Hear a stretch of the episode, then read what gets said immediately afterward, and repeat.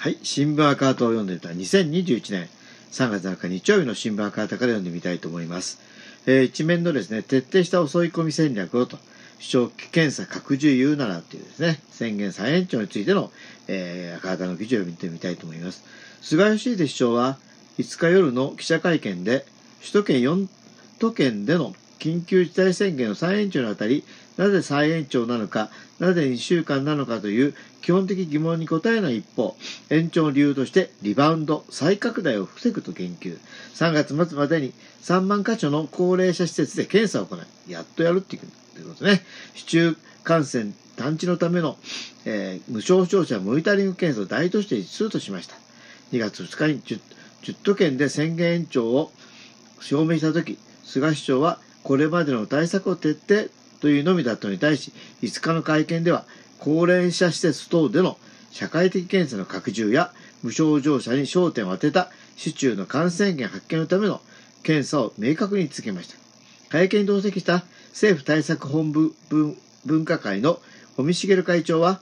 解除すれば感染増加が必ず見られるので、本当にリバウンドにならないような防止対策の体制強化をこの2週間しっかりと述べました。5日改定の政府の基本的対処方針には、感染拡大の予兆や感染源を早期に探知するため、幅広い PCR とモニタリング検査を実施と新たに明記されました。政府は1日1万件規模を目指し、無症状者に焦点を当てた検査を広げるといきます。10万の桁必要。ただこの検査は、緊急事態宣言が解除された地域での取り組みとされています。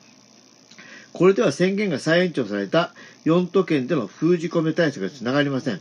また首都圏や中部、京阪神、福岡など大都市部、繁華街での市中感染把握のためには1、1万件では少なすぎます。本当にリバウンド封じ込みを始めるなら、10万の桁で幅広いモニタリング体制を作るべきです。1台で1日2500件の検査が可能な全人動 PCR 検査も開発されており、プール式検査を活用すればさらに検査数を増やすこともできるなど、大大量検査の技術的条件は整備されてきています。モニタリングで感染拡大の予兆をつかみ、感染集積地を絞り込んだら、地域の住民や在勤者全体への大規模な面的な検査を行い、無症状感染者を発見し、保護につなげることが必要です。モニタリングから感染制御装置への連携を、えー、明確にすることもえー、キューブですと、2面に続くということで、ちょっと2面を読んでみたいと思いますね。えー、2面ですね。はい。えー、宣言再延長1面を続きと。えー、分科会の尾身茂会長は、首都圏においては他の地域に比べ、クラスターのの源がわからないと述べました。尾身氏は昨年末に見えない感染の要因の多くは飲食店をよくように感染としてきました。飲食店対策を強めても感染が下がりきらない行き詰まりを認めた格好です。大規模検査を。わからないというならば、市中感染の実態を強めるしかありません。この面からも大規模検査の体制を急いで強めるべきです。菅義偉首相は、高齢者施設について国の責任で、えー、今月中に3万箇所検査を行っていく。定期的にも徹底してクラスターの多い部分を潰していくと述べました。飲食店に的を絞って対策を強めてきたが、高齢者施設対策を新たに力を入れてやりたいとしました。医療機関や高齢者施設でのクラスターは飲食店のクラスターが減少する中でも増加、頻発しており、検査体制を強めることは重要です。職員だけでなく対象を入所者全員に広げるべきです。問題は高齢者施設の検査拡充へ政府の対応が大きく遅れたことです。昨年末の政府分科会の分析、12月23日資料では、飲食を介して感染拡大が原因であり、院内感染は感染拡大の結果などとされ、見えない感染も飲食店における感染が多いとされてきました。飲食店対策を強めれば、院内感染や高齢者施設での感染が防げるかのような強引な論理となり、検査拡充は置き去りにされてきました。年初の緊急事態宣言で、もっぱら飲食店の時短要請に焦点が当てられたのはこうした事情からです。傾向を見直せ。しかし、飲食店の時短など社会的な人の接触宣言を制限を強めても医療機関や高齢者施設などのケア労働では人が人を抱きかかえるなど直接的な接触が避けようがありません無症状感染を通じたウイルスの持ち込みがある限り感染を防ぎきれない特別の需要がありますしかも、ひとたびウイルスの侵入を許せば、クラスターを引き起こす危険が大きく、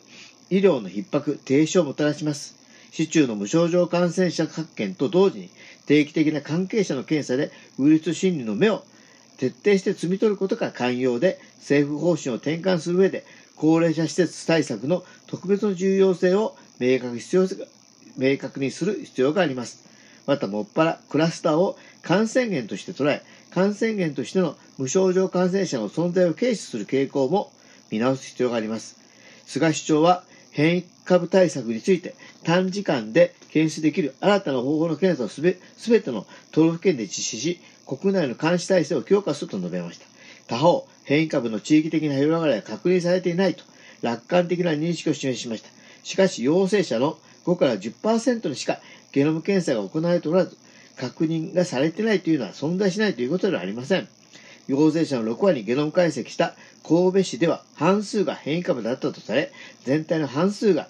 えー、変異株に置き換わっている可能性があります。専門家は変異株の拡大への警戒を強めており、宣言再延長の大きな要因と見られていますというこですね。この記事は中曽虎一さんというんですかね、記事ですね。なかなかやっぱ詳しい記事でね、非常に参考に。でもなんかね、この検査の徹底ってのは、1年前にやってればよかったっていう 気がするような話でね、やっぱりこれはまあ五輪ありき、オリンピックありきでね、感染者数をまあなんとか少なく見せたいみたいなね、非常にこの、それによってこう、1年も遅れてしまったという気がしてですね、まあちょっと怒りも、やっぱ覚えますね。まあ、とはいえ、もうね、徹底してやってもらうしかないので、菅さんも根性据えてですね、やってもらうしかないなと思っています。まあ、頑張ってくださいねっていう感じですね。ということで、えー、新聞赤旗を読んでみた2020年3月7日の新聞赤旗から読んでみました。ということで、ここまでお聞きいただきありがとうございます。